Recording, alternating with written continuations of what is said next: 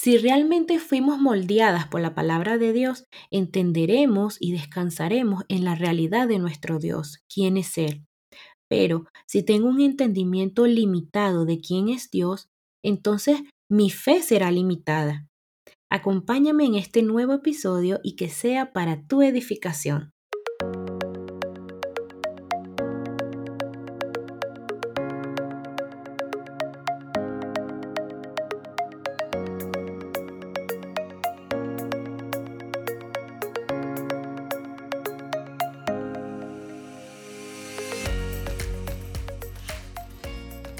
Hola, hola chicas. Espero en el Señor se encuentren bien y les mando todo mis cariños a ustedes. Un jueves más aquí con su servidora Marilyn.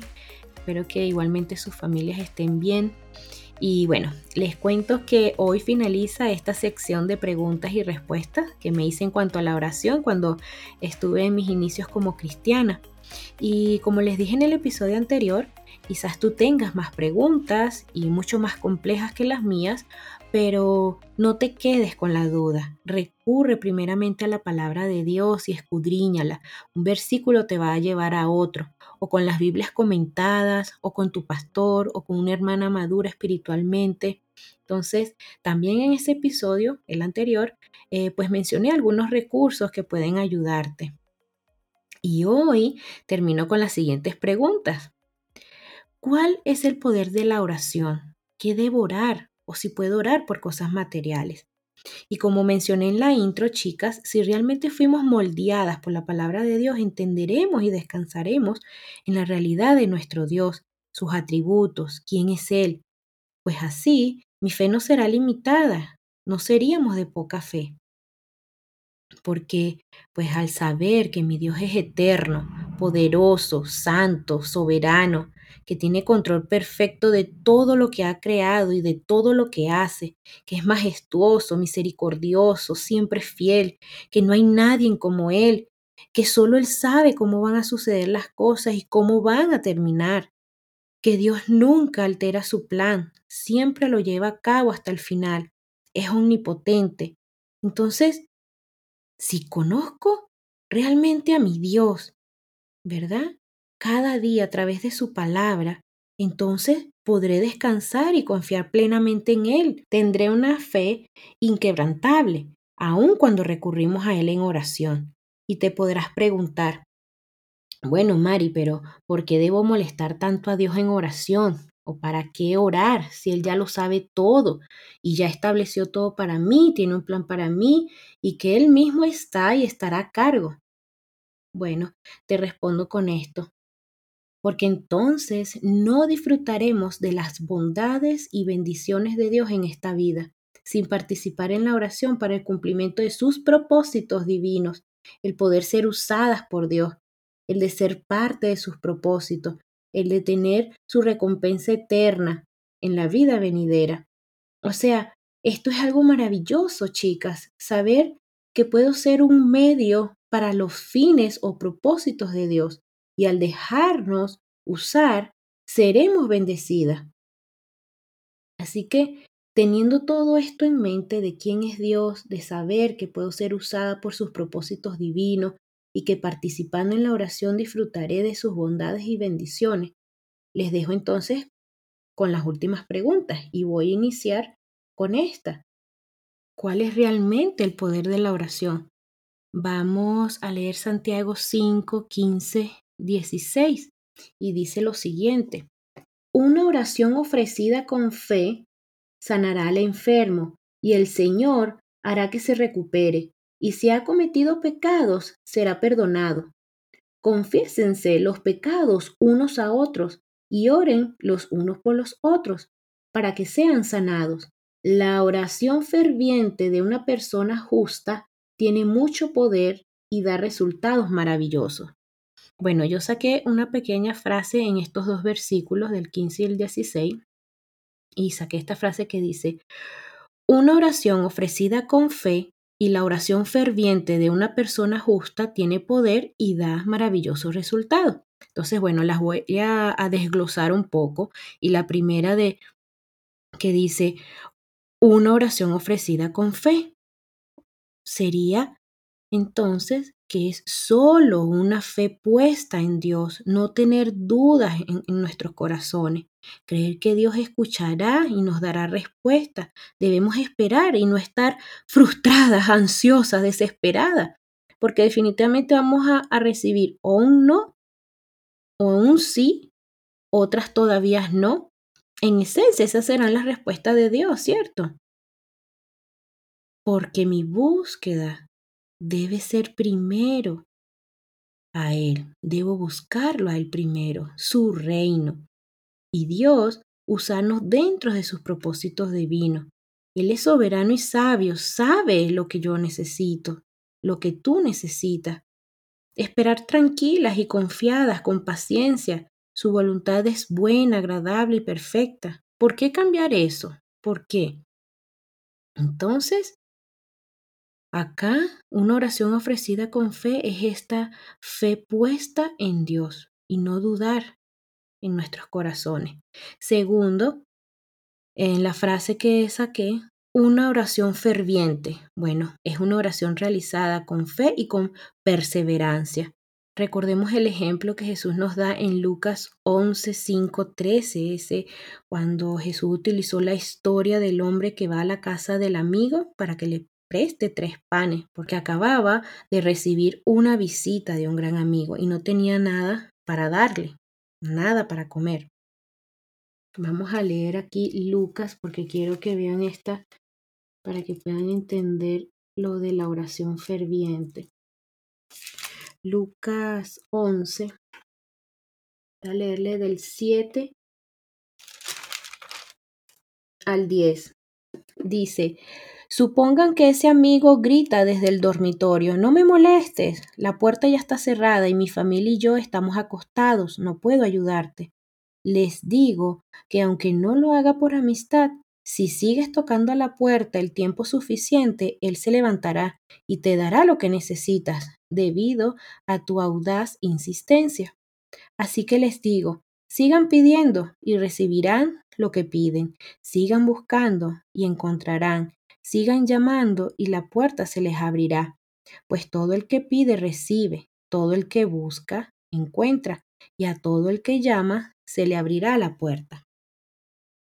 Entonces, aquí puedo decir también que los personajes del Antiguo Testamento, cuando oraban, demandaban ser oídos por Dios. Es sorprendente, es sorprendente el denuedo y valentía al orar ellos así.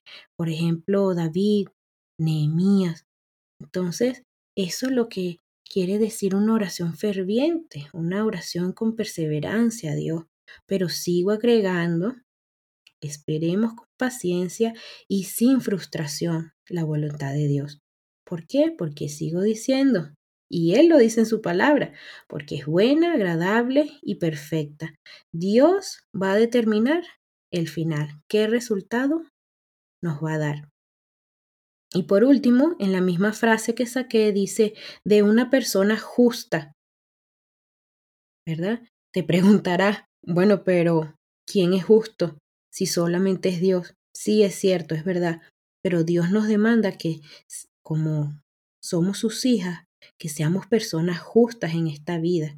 Bueno, ¿y qué es ser eso? Una persona justa. Bueno, es aquella persona que actúa con justicia. Una persona justa tiene la capacidad de discernir entre lo que está bien o está mal. Es ser honesta, compasiva, recta, humanitaria, respetuosa. En todo esto, chicas, estaremos reflejando el ejemplo de Cristo que Él mismo nos dejó.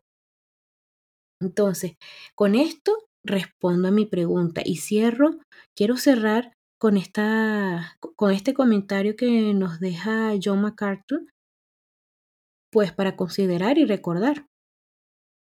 Él dice lo siguiente, la oración es el medio mediante el cual la sabiduría infinita de Dios su poder infinito y propósito perfecto son unidos para cumplir su voluntad.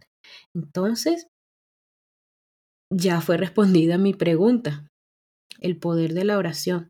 Entonces, el poder de la oración es a través de una oración ofrecida con fe y que la oración ferviente de una persona justa tiene poder y da maravillosos resultados.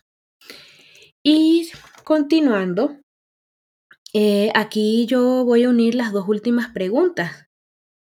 ¿Qué debo orar y si puedo orar por cosas materiales? Bueno, voy a empezar por esto, por las cosas materiales. Orar por las cosas materiales. Bueno, vamos a ver varios versículos, pero antes quiero mencionar que con respecto a esto, ¿verdad? Las cosas materiales, debemos examinar el fondo de nuestro corazón, si existe algo de vanidad, para no convertir nuestras oraciones muy banales y egocéntricas. Podemos caer en eso, así que cuidado con esto. Podría pedir por ciertas cosas, ¿verdad? Que se necesitan para un fin genuino. Claro que sí. Pero como siempre vengo diciendo en todos estos episodios que he estado realizando en cuanto a la oración, que se haga la voluntad de quién? De Dios. Él determinará el fin, el resultado de nuestra petición, de nuestra oración, porque sabemos que, chicas, Él cuida de nosotras y Él quiere lo mejor para nosotras. Y si lo necesitamos o no en lo que estamos pidiéndole. Entonces, con respecto a orar por las cosas materiales, quiero enseñarte varios versículos. Primero tengo Mateo 6, 25, 26. Vamos a leerlo. Mateo 6, 25, 26. Dice lo siguiente. Por eso les digo que no se preocupen por la vida diaria, si tendrán suficiente alimento y bebida o suficiente ropa para vestirse. ¿Acaso no es la vida más que la comida y el cuerpo más que la ropa? Miren los pájaros, no plantan, ni cosechan, ni guardan comida en graneros, porque el Padre Celestial los alimenta. ¿Y no son ustedes para Él mucho más valiosos que ellos? ¡Wow! ¡Qué hermoso! Esto me hace descansar grandemente en mi Dios. Obviamente aquí no se habla de abogar por una pecaminosa ociosidad, ¿no? Además las aves del cielo tampoco son ociosas, pero es Dios, es Dios, perdón, es Dios quien les provee el alimento para comer. Así que no debemos preocuparnos por la vida diaria, no, debemos descansar en nuestro Dios, que Él va a suplir cada necesidad. Tengo también el versículo Mateo 6:33, se los voy a leer. Dice, busquen el reino de Dios por encima de todo lo demás y lleven una vida justa, y Él les dará todo lo que necesiten. Se refiere también aquí, lo pude eh, escudriñar y ver en otros versículos que se refiere al campo de la salvación. Jesús en ese momento los estaba eh, urgiendo a buscar de la salvación, por medio del cual podrían ellos disfrutar del completo cuidado y provisión de Dios, así para con nosotros hoy en día. También tengo Hebreos 13:5. Vamos a buscar Hebreos 13:5. Dice lo siguiente. No amen el dinero, estén contentos con lo que tienen, pues Dios ha dicho, nunca te fallaré, jamás te abandonaré. ¡Wow! ¡Qué hermoso! ¡Qué hermoso! Realmente desear riquezas materiales es raíz de todos los males, dice la palabra de Dios también, ¿verdad? Es el amor al dinero, el cual codiciando algunos se extravían de la fe. Entonces, los creyentes podemos tener contentamiento en cualquier, en cualquier situación. Gracias a qué? A esta hermosa promesa que Dios nos da. No te desampararé, no te dejaré. Qué hermoso. Y completando eh, esto de que si puedo orar por cosas materiales, se encuentra en 1 Timoteo 5:18. Dice así, pues la escritura dice, no le pongas bozal al buey para impedirle que coma mientras trilla el grano. Y dice también, todo el que trabaja merece recibir su salario. Bueno, eh, esto está claro un poco acá con este versículo, ¿no? Trabajando recibiremos nuestro salario, nuestro pago. Quizás, bueno, como familias tienen ustedes alguna necesidad para un fin genuino, y bueno, esto es puesto en oración a Dios con fe y esperando que Él obre y abra puertas y responda a, su manera. Y también, obviamente, que es importante que traiga paz, paz a sus, a sus corazones. Y si esto es así, bueno, amén, gloria a Dios, Dios respondió. Si no, bueno, nos tocará esperar hasta saber su respuesta, si será un sí o un no, o espera o todavía no.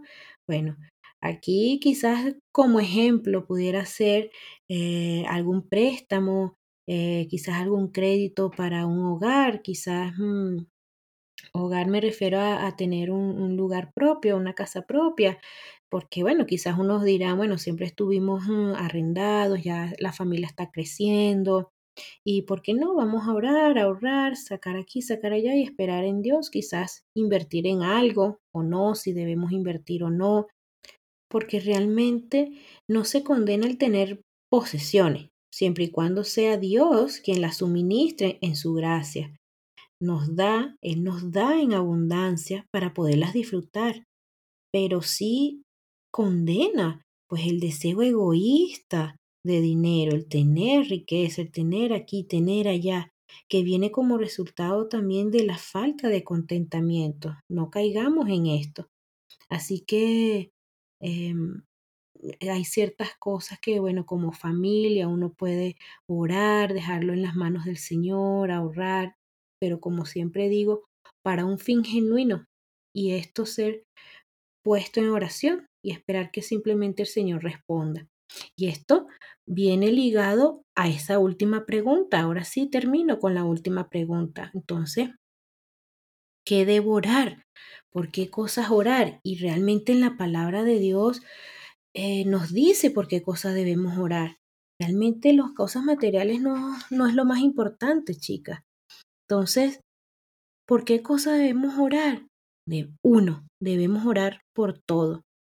Si quieres anota las citas bíblicas, eso lo puedes encontrar en Filipenses 4:6. No nos preocupemos por nada. Digámosle a Dios lo que necesitamos y démosle gracia a Él por todo lo que Él ha hecho. Esperemos y confiemos en Él. Segundo, dice que debemos orar para que Dios envíe más obreros a los campos. Eso lo puedes leer en Lucas 10, 2. Es decir, más hombres y mujeres misioneras que anuncien las buenas nuevas de Cristo. Aún nosotras, yo considero que aún nosotras en donde estamos, no estar cómodas o conformarnos de que ese trabajo es de otra persona. No, hablar de Cristo en donde estamos. También dando estas buenas nuevas de Él, el Evangelio de Cristo. Tercero, orar para no, no ceder ante la tentación. Eso lo puedes encontrar en Lucas 22, 46. Dios no tienta, Dios no tienta, pero orar para que nos libres de ellas. A nosotras, a nuestra familia. Cuatro, orar por todos los seres humanos, por las autoridades, aún por nuestros enemigos, dice la palabra. En específico, eh, orar como dice 1 Timoteo 2, lo puedes leer del versículo 1 al 4.